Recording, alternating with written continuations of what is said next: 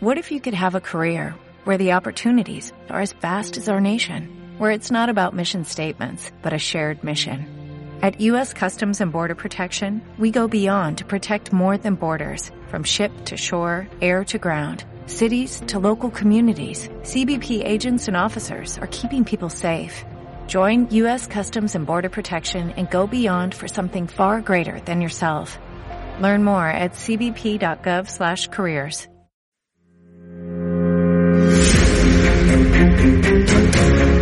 ¡Qué jugada del Dios! ¡Qué jugada de Messi! ¡Grítenlo conmigo! ¡Yo vi jugar a Messi! ¡Qué para dónde Oblak! ¡Bolan! ¡Qué para dónde Oblak! ¡Bolan! ¡Qué para dónde Oblak! Qué bonito es el fútbol cuando se vuelve loco. Envío al área, Camilo Rodrigo.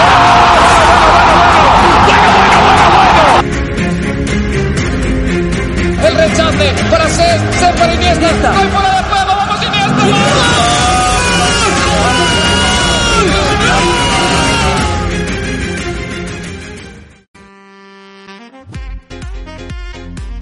¿Qué tal? Muy buenas, bienvenidas, bienvenidos al quinto episodio de Desde la Tribuna. Ya llevamos un mes, increíble, estamos muy contentos, así que muchísimas gracias a todos los que nos habéis escuchado una, dos, incluso cuatro veces. Estos sois los grandes fans de- del programa. ¿Qué haríamos sin vosotros, sin los siete? Eh, y bueno, como ya las presentaciones, mm, ya sabéis quiénes somos más o menos, vamos a hacerlas rapidito. Eh, yo estoy muy contento hoy, especialmente, no solo por llevar un mes, sino porque ya por fin estoy en la fase 1. Artur, eh, yo pensaba que ya no iba a tener nada contra mí, pero resulta que estos tres cabrones están en la fase 2, siempre un pasito por delante. Sí. Así que... Así es, así es. Pero bueno, yo, yo estoy feliz ya con mi fase 1, me podría quedar a vivir en ella. Eh, pues nada, voy a ir presentando como siempre por cercanía a mi persona y paramos en Zaragoza para saludar a Edu García. ¿Qué tal Edu? Hola, muy buenas. Qué random, Ha quedado un poco Salvador Raya, no pasa nada. Eh, seguimos adelante. Pero hay que, hay que dar juguillo, tío, hay que dar algo nuevo. Sí, sí, sí, me parece muy bien. Eh, dando algo nuevo desde el despacho de su padre, una persona humilde como Paul Guillén desde Reus. ¿Cómo estás, Paul? Muy bien, Enrique, gracias por la presentación. Y dije el otro día excepcionalmente desde Cambrils, pero por lo visto se va a quedar a vivir ahí, no nos quiere contar lo mal que está la situación económica en casa y de momento habla de mudanzas y tal. Desde el Reusme, Artur Martí, ¿cómo estás Artur? Muy buena, Adolf Hitler, muy buenas. Mira, se, se me pasa por la cabeza si, si explicar o no por qué me llama Adolf Hitler, pero lo vamos a dejar en que no. Lo vamos a dejar en que no. Que No, cada si, uno- si se quedan hasta el final del programa, sabrán por qué, ¿no? Ah, porque tú nos lo vas es- a es contar, ¿no, fácil Paul? también, yo creo, Es suponerlo. fácil.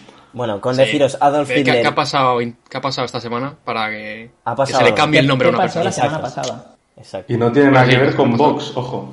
No tiene nada que ver con ninguna manifestación. Ah, hombre, eso no. tiene nada que ver con eso. Tiene más que ver con a lo mejor una retirada de 14 días de Instagram voluntaria que he hecho para desconectar. Nada más. Qué tío más tonto, macho. Sí, bueno, bueno, ya lo sabíais, no era nada nuevo. Pues nada, ya hechas las presentaciones, incluida la mía que me ha encantado y me ha dejado en muy buen lugar, pasamos a los temas de esta semana y empezamos con la gran noticia de que en dos semanas vuelve el fútbol. Edu, el gobierno ya ha anunciado, Pedro Sánchez dijo el otro día que la liga vuelve a partir del día 8. Así es, Pedro Sánchez confirmó en una de sus comparecencias habituales, entre semana, que el fútbol profesional en España, primera y segunda división, podría volver a partir de la semana del 8 de junio. Javier Tebas, eh, por su parte, en el partidazo de Vamos el domingo, dijo que su deseo es empezar el jueves 11 a las 10 de la noche, ya con hora incluida, con el Sevilla Betis, el partido ya anunciado, así que sería volver por todo lo grande. ¿Qué pasa? Que no es seguro que sea el día 11, que es jueves, pero lo que sí que es seguro es que habrá fútbol a partir del día 12, viernes, así que lo que has dicho, quedan 17 días como mucho para que volvamos a ver fútbol en España. Menos mal, menos mal. Ya tocaba y por suerte volverá a la liga con un partidazo como es el Sevilla Betis. Lástima que sin la afición, pero bueno, es una vuelta a la liga por todo lo alto. Sí, se empieza a ver ya la luz al final del túnel que ya toca. Y lo que dices, con un partidazo. Bueno, y también veremos a ver si tanto Ever Banega como Campos, Mudo y Luke de Jong podrán disputar el partido porque se vieron unas imágenes suyas el fin de semana pasado, un poco comprometedoras, ya que digamos que hicieron una quedada eh, los jugadores con sus respectivas mujeres o novias. Y bueno, ¿qué pasaba allí, Edu? Que habían más de 10 personas, ¿no? Sí, hicieron una reunión de estas que todavía pues no se podía. Y la liga anterior les ha puesto una sanción que Javier Tebas ha dicho que no va a hacer pública. Pero también ha recalcado que los jugadores se han arrepentido y ya también ha dicho pues que los jugadores eh, son figuras dentro de la sociedad y que son tienen que ser responsables porque son un ejemplo para toda la sociedad. Entonces, pues aquí ha habido un pequeño error entre los jugadores del Sevilla que, bueno, ya han pedido perdón por ello. No, lo que ha pasado es que estos, estos chicos querían entrar en falta cocción. Desde luego, sí, Muy seguro. Ha Sí. claro, ha quedado claro que hay que quitarle los móviles ya a los futbolistas. No hacen nada bueno con ellos, tío. Siempre. Además es como... Antes yo creo que la liaban incluso más que ahora, pero por lo menos no nos enterábamos. Ahora es como que nos, nos comparten sus estupideces. Me encanta, tío. No, vamos, sin duda. Además, me parece un poco rara la combinación de. O sea, no tanto por los argentinos, que sí que es normal que se junten, pero más que nada por la presencia de Luke de Jong allí con, Sí, sí. Con tres argentinos. No sé, a mí me extrañó la imagen, pero bueno, no sé, sin más. Luke de Jong holandés, ¿no? Sí, sí, sí. Pues hacer las cuentas. es el que traía la mandanga, por si alguien no la pilla. Eh, Bueno, y después esta lamentable broma, pobre Luke de Jong. Aquí le he dado cera a quien no la merecía. Porque la semana pasada, hace dos, pues bueno, a lo mejor le cayó alguna Nacho, pero él, él se la merece, pero Luke de Jong no. Hombre, Luz de Jong ha, ha fallado unas cuantas esta temporada. ¿eh? Sí, mucho gol. Yo creo que, que espabile un poco también estaría bien. ¿Qué insinúas, Edu? Nada, que, que simplemente que, que podría dar más rendimiento sobre el campo. Y para eso estás tú, tío, para animarlo desde aquí con tus mensajes. Es verdad, tienes toda la razón. Bueno, O sea que no le a ver si, si rinde mejor sobre el verde. Veremos a ver qué tal va. Todo lo que florezca le gusta a De Jong, ¿no? Bueno, vamos pasando de tema, no nos vamos a quedar aquí, que es un, un ámbito en el que podríamos estar hablando muchísimo rato, pero vamos a pasar a otro momento importante de esta semana, y es la retirada de un grande, de uno de los mejores delanteros eh, de nuestro país en los últimos años, como Aritz Aduriz. Y bueno, os cuento un poquito. eh, hace un par de días, eh, Aduriz convocó, por así decirlo, una rueda de prensa, el club convocó una rueda de prensa para anunciar su retirada de- del fútbol. Un poco prematura, porque en principio él quería llegar a esa final de Copa, pero bueno, al, verse aplazada, pues él, está contento de haber seguido porque, porque no veía que pudiese llegar incluso con el aplazamiento. Y os cuento un par de cositas acerca de, de esta rueda de prensa. Eh, Aduriz había pedido que fuese lo más eh, sencilla posible y la verdad es que muy sencilla no fue. Eh, fue todo lo multitudinaria que puede ser en este momento. Eh, y estaban presentes su mujer y sus dos hijas, eh, los compañeros y los técnicos y eh, una curiosidad que me ha encantado, donde estaba sentado Aduriz, eh, por cierto, en el césped de San Mamés, no en la sala de prensa, era en el punto exacto en el cual marcó su último gol en liga con el Athletic Club, que fue la chilena que recordarán Artur y Paul con mucho cariño. Golazo. Sí, sí, vaya golazo. El- Además, Arturo y yo estábamos viendo ese final de partido juntos, que me acuerdo el verano pasado. Sigue, sigue, Enrique. Un detalle sin Me importancia. imagino que os exaltó mucho el, golazo que marcó. Eh, por los, para los que no lo recuerden, fue en el minuto 88-89, eh, en el primer partido de liga contra el Barcelona, 1-0.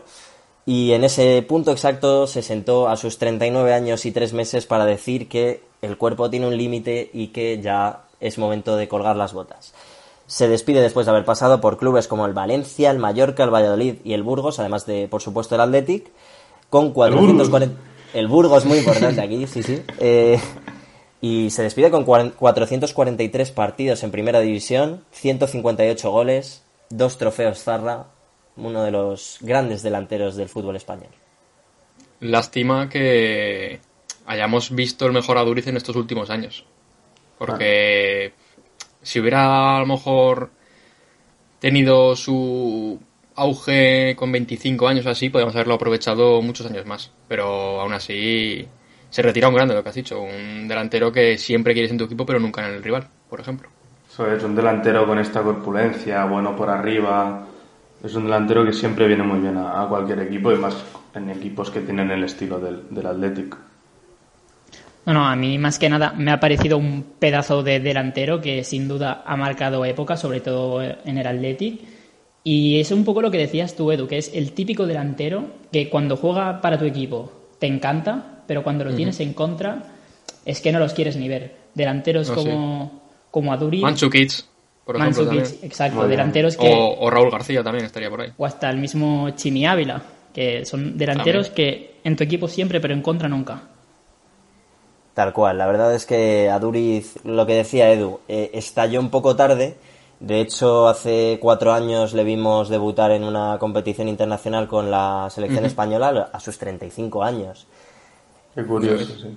Curioso porque, porque no se suele seleccionar normalmente a jugadores tan mayores y mucho menos por primera vez. Eh, bueno, no sé si había jugado algún amistoso antes, me parece que sí, pero en competición importante, ¿no?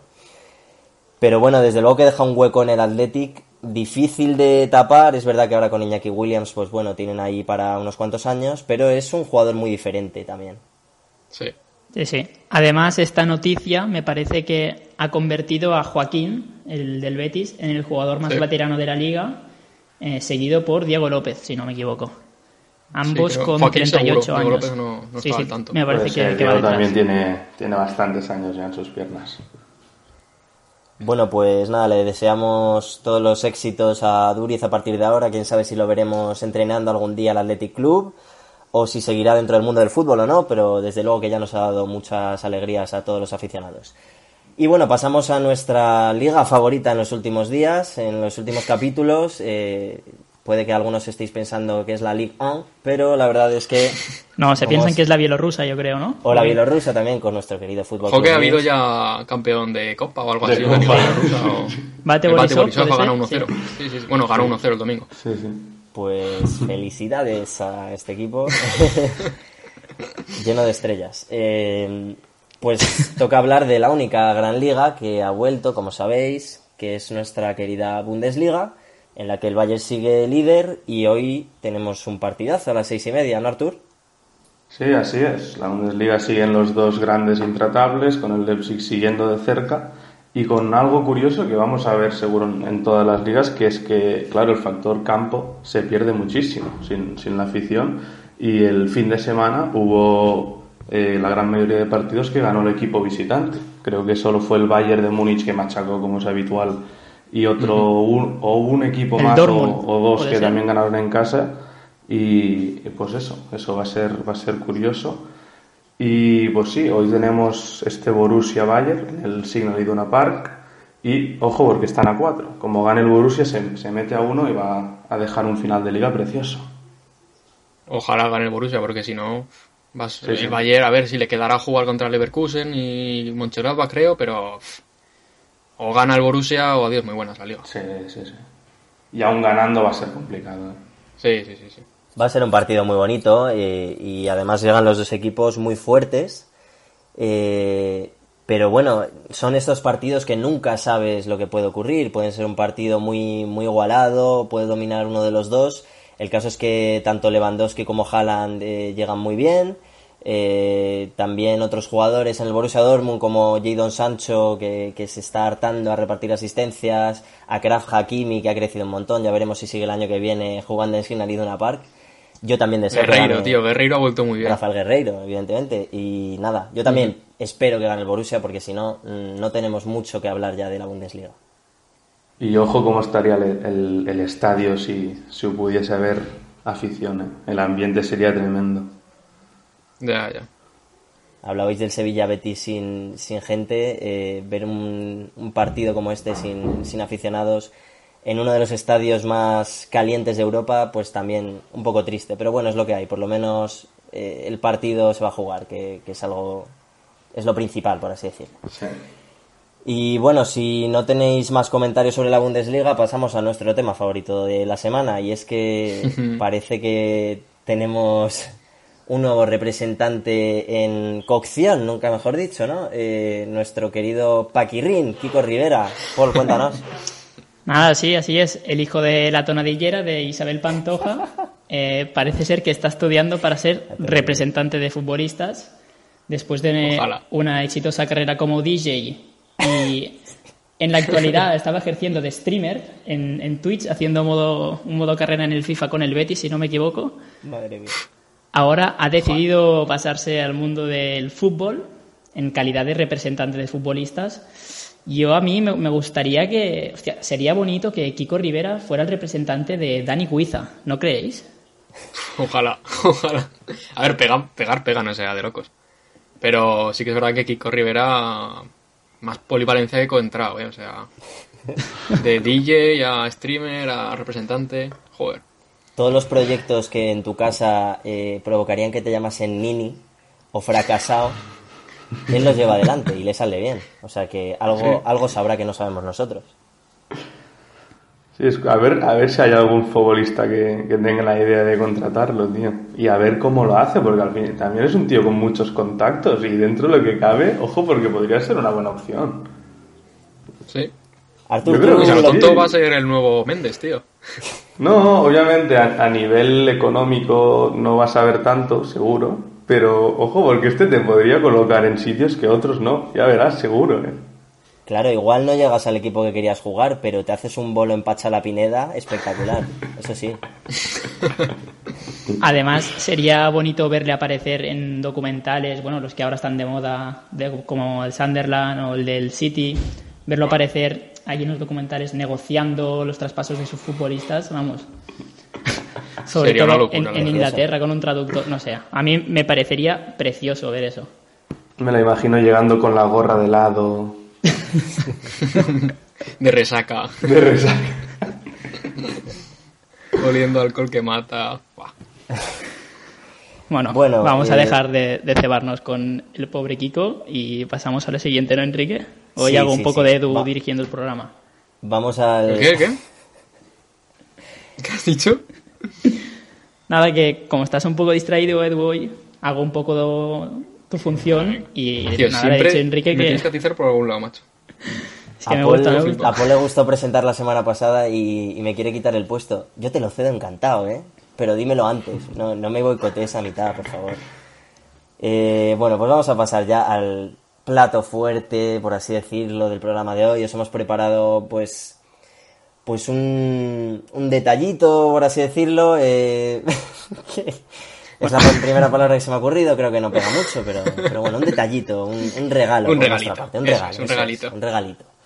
Y es que como ya sabemos más o menos, más o menos, cuando vuelve la liga, pues nuestros tres colaboradores, porque yo me he querido mantener al margen por razones obvias de desconocimiento, nos han preparado cada uno eh, su mejor once de lo que llevamos de liga, con una condición, máximo un jugador por equipo, para no montar aquí la Liga de las Estrellas y dejarnos 18 equipos fuera. Dipol. Que yo animo a la gente a que nos mande sus once, ya sea por Twitter o por los comentarios de YouTube o por donde sea, porque de verdad que no es una cosa fácil meter a 11 jugadores de 11 equipos distintos en, bueno, ya lo veréis, los 11 que nos han quedado. Sí, yo sí. no sé qué 11 han elegido Artur y Edu, pero a mí me, me ha resultado bastante complicado. Es difícil, hay, hay que conocer 11 equipos, por lo menos, para hacer esto. Yo ya estoy fuera, por ejemplo. Yo he de decir que he decidido dejar al Barça y al Madrid fuera también. En honor a los equipos Ah, pequeños. ¿No has puesto a ninguno? Onda. No. ¿No has puesto a, Leo? Del, Atlético sí, pero de base del Madrid no he puesto ninguno. ¿En serio no has puesto a Leo? No, no, te lo juro que no. Ya lo verás. Vale, vale. Joder, me sorprende, tío. Aunque no lo parezca, Artur sabe de fútbol, ¿eh? Bueno, pues empezamos, ¿o qué? Empezamos eh, por portería y, hace- y decimos cada uno nuestro nuestro portero y que Enrique valore. A ver si tiene idea de algo. Valoraré, valoraré a los que conozca. Eh, bueno, deciros que para mantener la sorpresa, eh, el que menos sabe aquí, tanto de fútbol, evidentemente, como de los 11, soy yo, porque yo no conozco a quién ha incluido cada uno. Pero entre nosotros tampoco sabemos, o sea, Artur no sabe lo que hay- los jugadores que ha metido Edu o los que ha metido Paul y viceversa. O sea que esto va a ser un poco sorpresa. Así que me parece muy buena idea. Empezamos por la portería y decidnos cada uno. Empieza tú, Edu.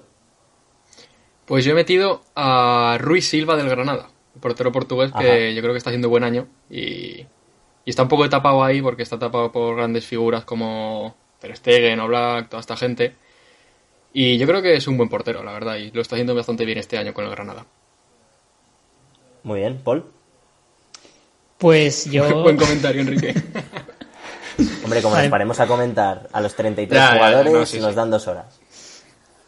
Pues yo en la portería he metido al, al arquero del Levante, a Aitor Fernández, porque a mí me ha parecido que la campaña que, que ha hecho el meta español ha sido espectacular y además es el portero con más paradas en la liga con un total de 128.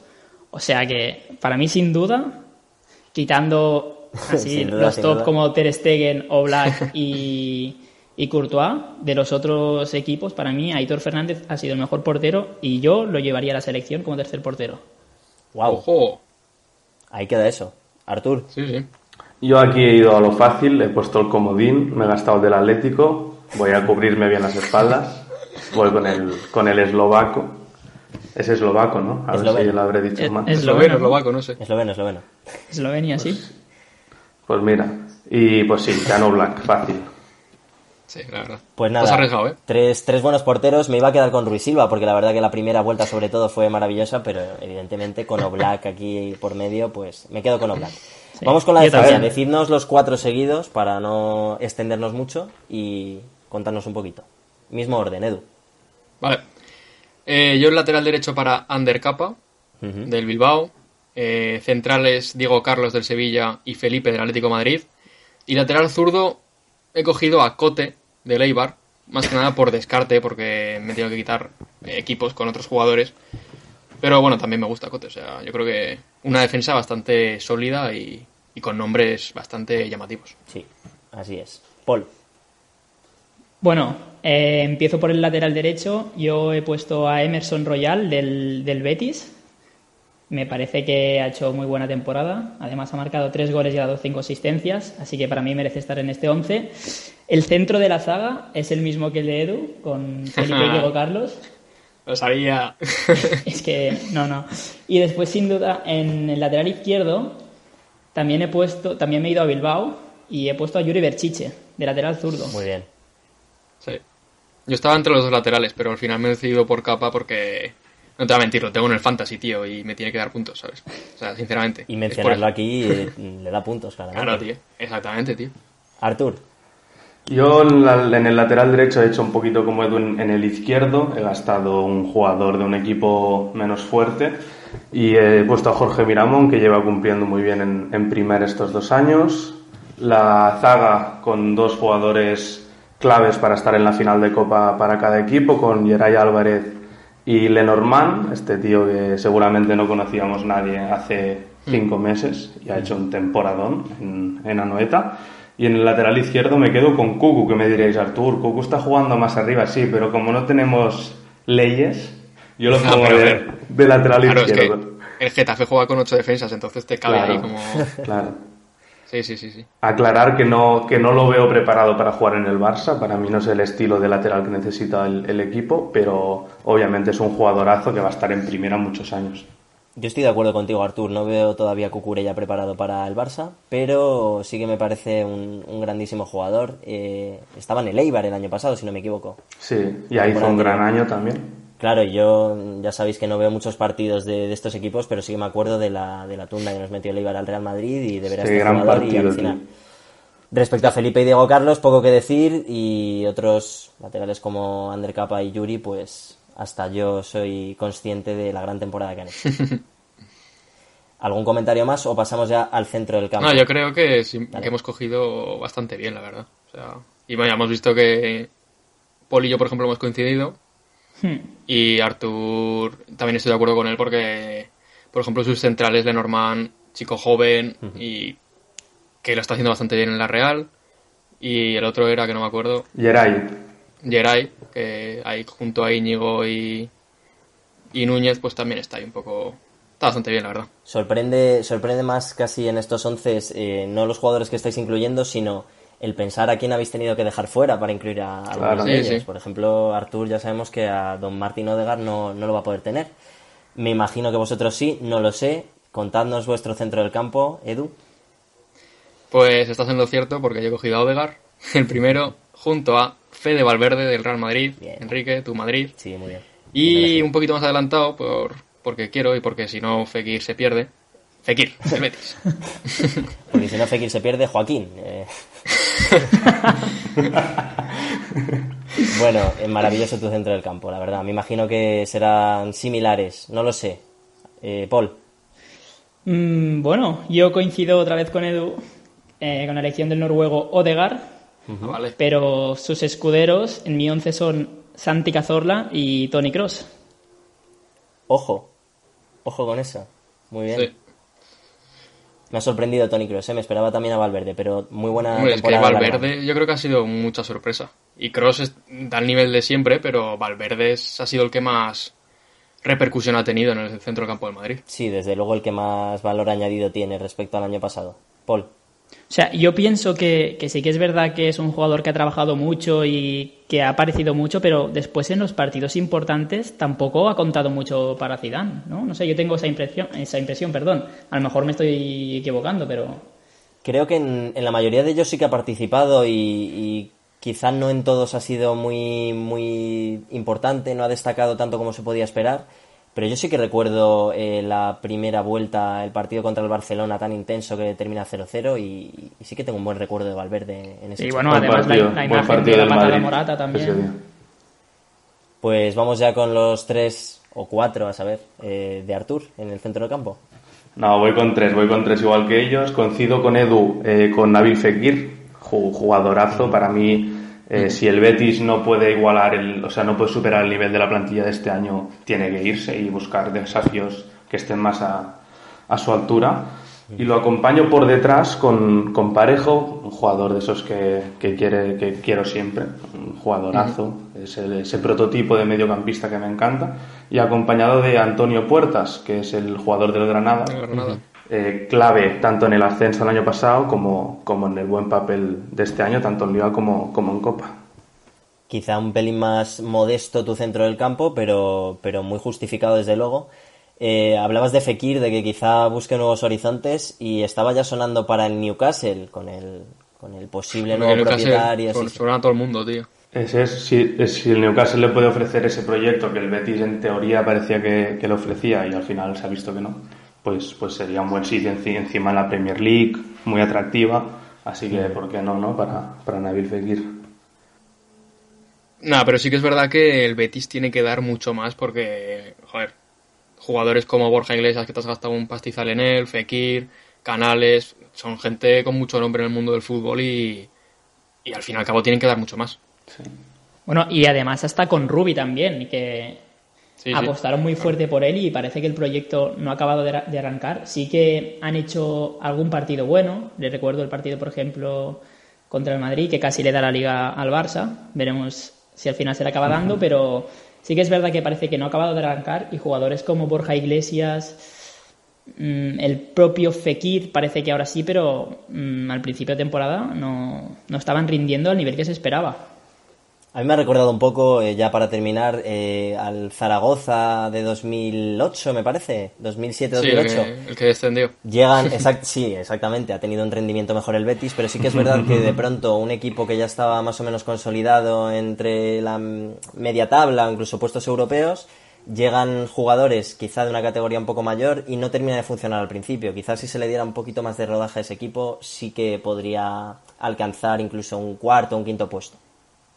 Yo es que creo que tienen que ir a por el cuarto puesto, o sea, no se les puede, o sea, yo creo que el, el Betis orientó esta plantilla a ese cuarto puesto, a entrar a Champions o como Aunque poco está muy quedarse caro, en, ¿eh? en Europa League.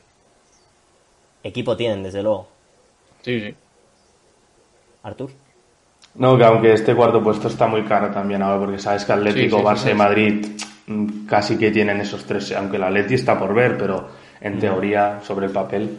Y luego tienes al, al Valencia y al Sevilla, la Real, que ha hecho un temporadón. Es, es muy complicado ese cuarto puesto, pero sí, como mínimo, como mínimo, la Europa League tendrían que, que tenerla bien. Tal cual.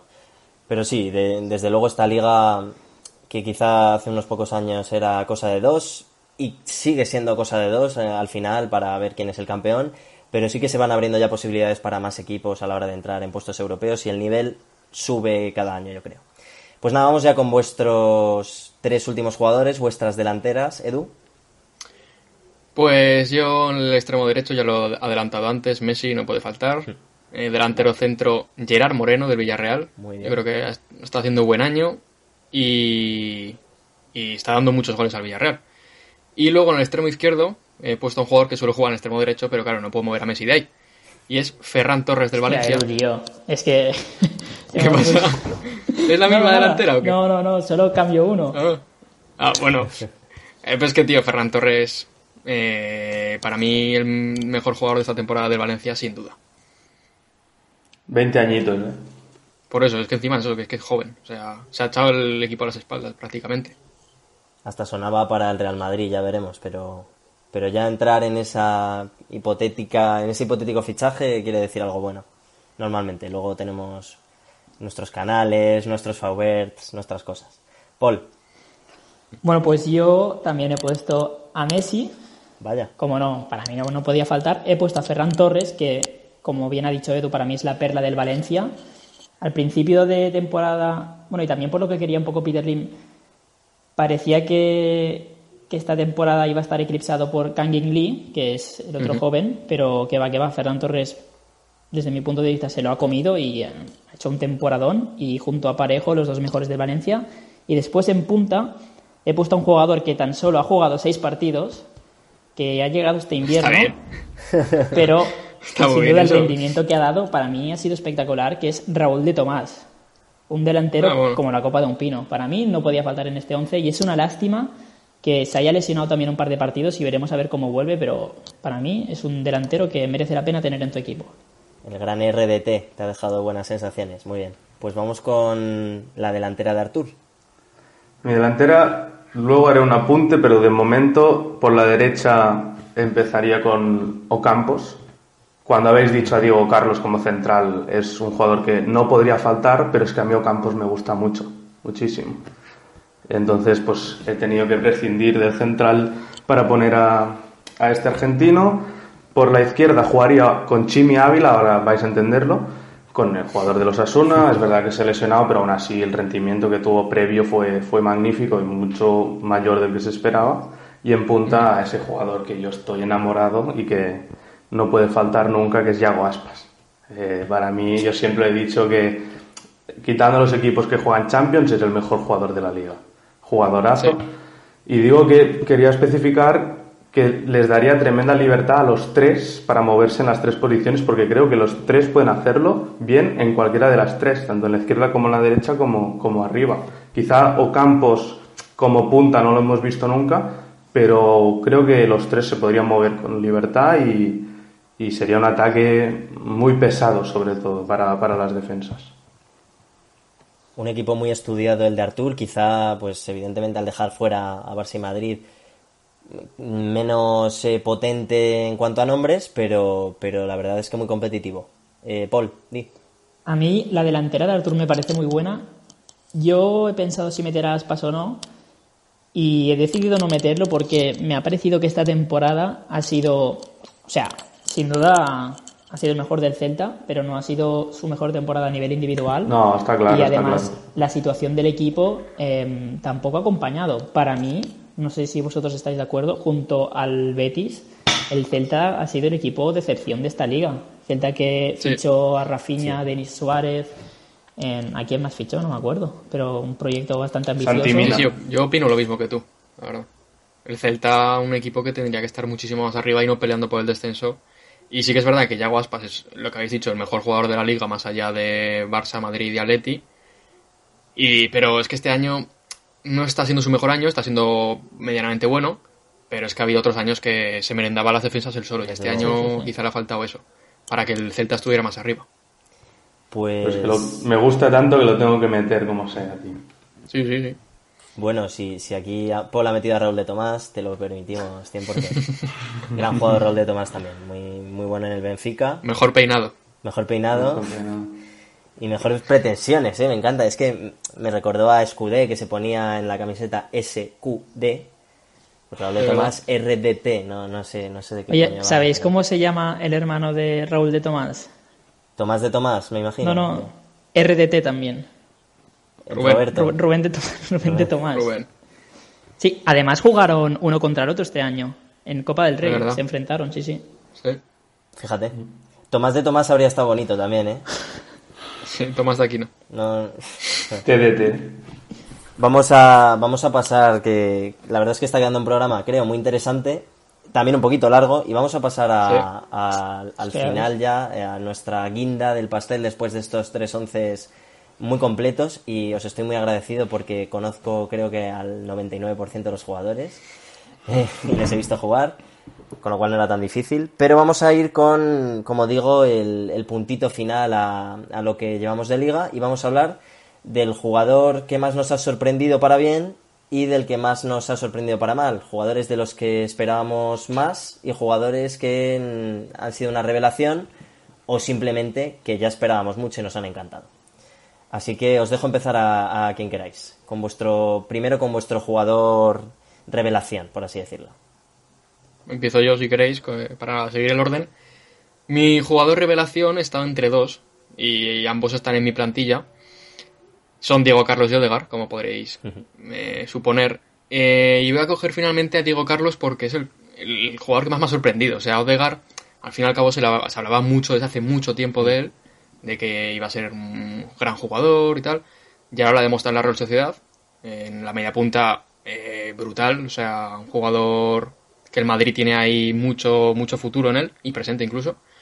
Pero me voy a quedar con Diego Carlos porque es un central que yo prácticamente no conocía. O sea, no sé, no sé ni qué equipo vino.